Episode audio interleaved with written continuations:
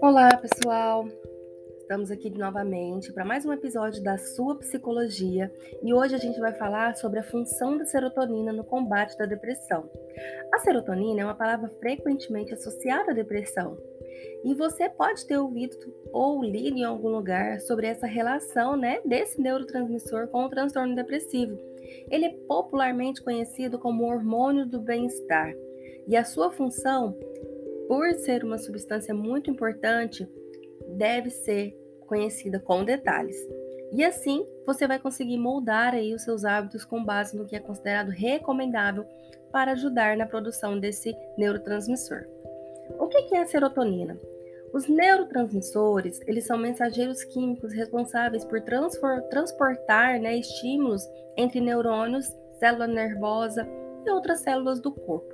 Além disso, possuem um papel de estimular e equilibrar esses estímulos, né? Eles são produzidos pelo próprio organismo. A serotonina é um dos mais importantes, uma vez que ela faz a manutenção de diversos elementos que compõem o bem-estar. Uma lista bem grande, a gente pode ver, por exemplo, é, regulação do humor, controle de apetite, né?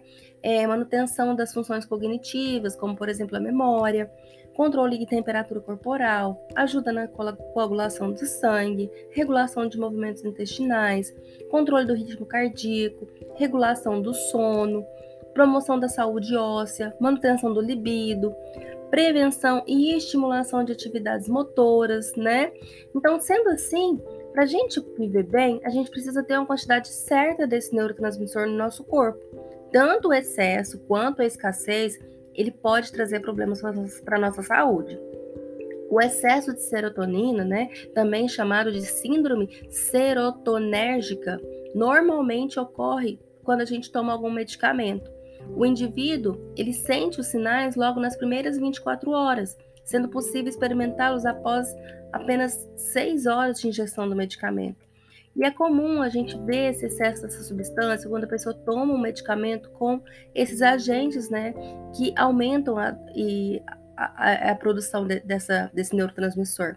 Então, aí, o que, que vai fazer? Vai elevar a ansiedade, a inquietação, às vezes um taquicardia, febre, hipertensão, rigidez muscular, pode causar náuseas, diarreia, espasmos oculares e tremores são esses aí alguns sintomas básicos desse excesso da substância no organismo. Já os níveis baixos desse neurotransmissor, eles vão comprometer o bem-estar emocional. O indivíduo vai ficar irritado, fadigado, desanimado, com baixo desejo sexual, às vezes ter crises de choro ou pensamentos negativos em abundância, né? Ao perceber que você está aí com recorrência desses sintomas, é recomendado vocês buscarem um médico e um psicólogo para fazer uma avaliação, né? E aí, qual que é a relação da serotonina e a depressão? Bom, quando não há uma quantidade adequada dessa substância no cérebro, as pessoas experimentam todo tipo de sintoma negativo, né? O sentimento de tristeza, desesperança, solidão pode tomar conta do dia a dia das pessoas. E assim fica difícil encontrar alegria no trabalho, no relacionamento, na família, dentro de si, né? Elas também encontram dificuldade para se lembrar das coisas, para manter a concentração, né, para realizar algumas atividades. E aí, para se sentirem bem, buscam comer doces, alimentos calóricos, e essa forma de alimentação ocasiona o aumento do peso, a glicose, o colesterol, os triglicérides e entre outros a longo prazo. A depressão é um transtorno do humor, o qual se instala nas pessoas que vivem em um estado emocional persistente de tristeza e inércia. E os níveis deficientes desse neurotransmissor no organismo desencadeiam desconfortos emocionais e físicos que colaboram para o desenvolvimento da depressão. Em outras palavras, a falta da serotonina não é exatamente o que causa depressão, né? Fatores genéricos, experiências de vida e outras alterações na bioquímica cerebral também devem ser consideradas para esse diagnóstico ser feito. Entretanto, tem uma ligação muito direta com o transtorno. E aí, o que, que falta? O que, que causa aí, né, a falta da serotonina?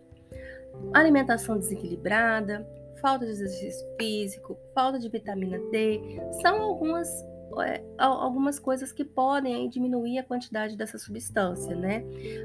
E alguns alimentos que combatem, ajudam a combater aí a depressão, são aqueles alimentos ricos em trip, triptofano, né? Que é um aminoácido essencial para uma para sua sintetização. Então eles devem ser ingeridos com regularidade, né? Estamos falando aí de cereais, nozes, ovos, amendoim, couve-flor, castanha, chocolate amargo, banana, queijo, carnes magras, né?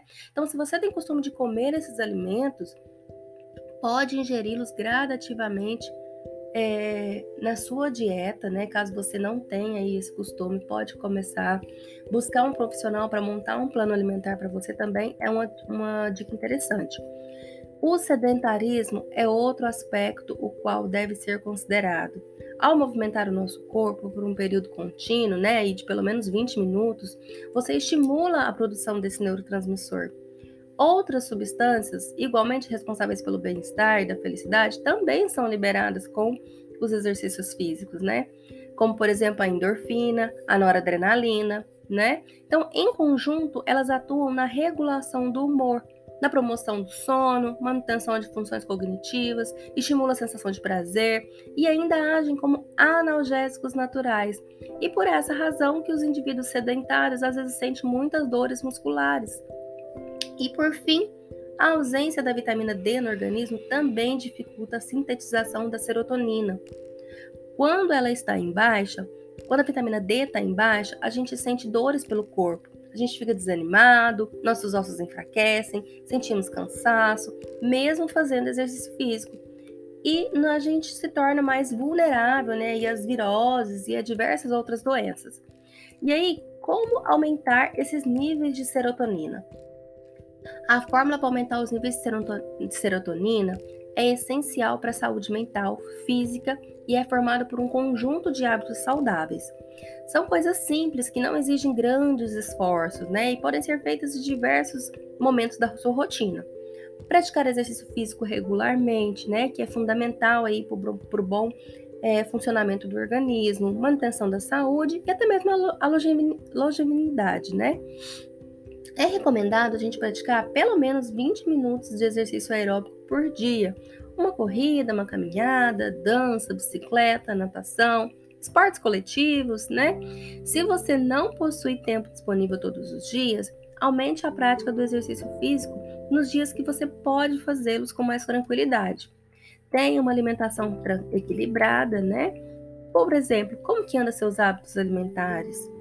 Quais são os alimentos que você costuma ingerir durante a semana? Faça uma reflexão para que você veja quais deles devem ser reduzidos e quais merecem ser comidos com mais frequência ou às vezes em porções maiores, né? Com tantas coisas para fazer, gente, facilmente a gente esquece e não tem tempo de consumir determinados alimentos que são excelentes para nossa saúde, não é mesmo? Por exemplo, uma alimentação saudável, com planejamento feito por um profissional, pode servir como lembrete para a consumação de quantidades adequadas, nos horários adequados. E uma coisa importante, não fuja do sol. Expor ao sol diariamente é uma das maneiras mais eficientes de elevar a produção de vitamina D e assim combater a depressão por falta de serotonina. É interessante notar que muitas pessoas têm deficiência de vitamina D por causa do estilo de vida que a gente tem atualmente. As pessoas dentro dos carros, dentro das casas, né, passam muito pouco tempo em lugares abertos, né? Ficam muito tempo em lugar fechado, trabalhando, socializando, né? É, e desde jovens até idosos é mais fácil encontrar indivíduos com baixos números de vitamina D do que com vitamina D em excesso. E além de facilitar o desencadeamento da depressão, a escassez da vitamina D favorece o surgimento de outras doenças, como por exemplo o diabetes, lúpus, hipertensão e patologias autoimunes. Desse modo, você consegue perceber, gente, a importância de não fugir do sol, certo? Os melhores momentos do dia para absorção da vitamina D é entre as 10 da manhã e às 16 horas. E esse período também são os mais quentes, então faça o uso do protetor solar e, de preferência, um protetor solar de qualidade. Você também pode tomar sol em outros horários, mas vai ter que fazer por períodos mais longos, né? Nos horários mais quentes, são recomendados de 15 a 20 minutos de banho de sol. Já nos demais, a gente pretende aí mais ou menos um tempo de 30 minutos. Ah, e os suplementos? Olha, o uso de suplementos ele pode ser necessário quando as estratégias naturais de estimulação dessa substância não está dando efeito né? Você tá tomando sol, tá fazendo tudo naturalmente e não tá tendo efeito. Existem muitas opções capazes de chegar ao sistema nervoso e catalisar sua produção. Se você acredita que esse reforço é necessário, consulte um médico ou um nutricionista para ver aí a necessidade de ingestão e pedir uma recomendação de uso, tá? Faça também exercícios relaxantes, atividades relaxantes, né? Como por exemplo, meditação, massagem, yoga, caminhada, leitura, pode ajudar muito na produção do hormônio do bem-estar. Durante essas atividades, certos sinais nervosos são regulados, o que melhora o desempenho dos, neuro, nos neurotransmissores cerebrais. Outro benefício é a diminuição do cortisol, o hormônio do estresse. Quando o organismo deixa de produzir serotonina, na quantidade correta, é comum haver um aumento do cortisol. E dessa maneira a gente passa a não conseguir lidar com situações estressantes ou nos livrar de sensação de estresse com o passar dos dias.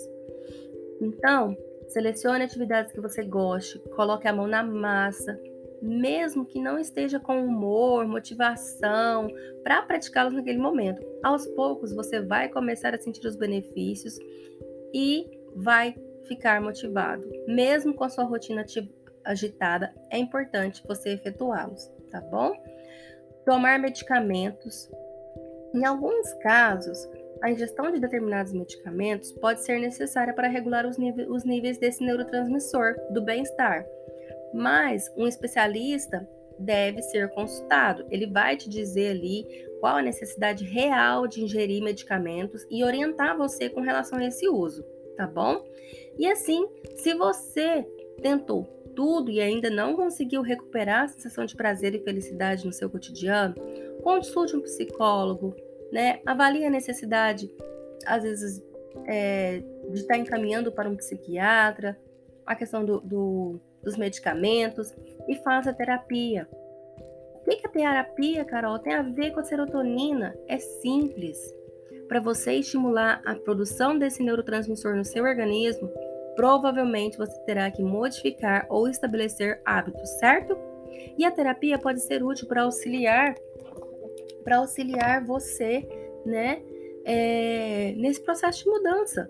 Muitas pessoas têm dificuldade de mudar, né? O, o, o, a mudança ela, ela incomoda e é comum que questões do passado, hábitos prejudiciais, crenças limitantes, elas estejam envolvidas na relutância da mudança.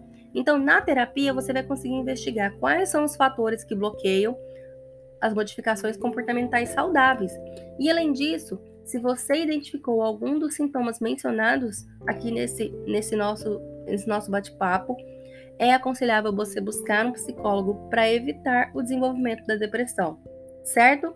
Se esse podcast foi interessante para você, compartilhe com outras pessoas que você acredita que pode se beneficiar com esse conteúdo. E até a próxima!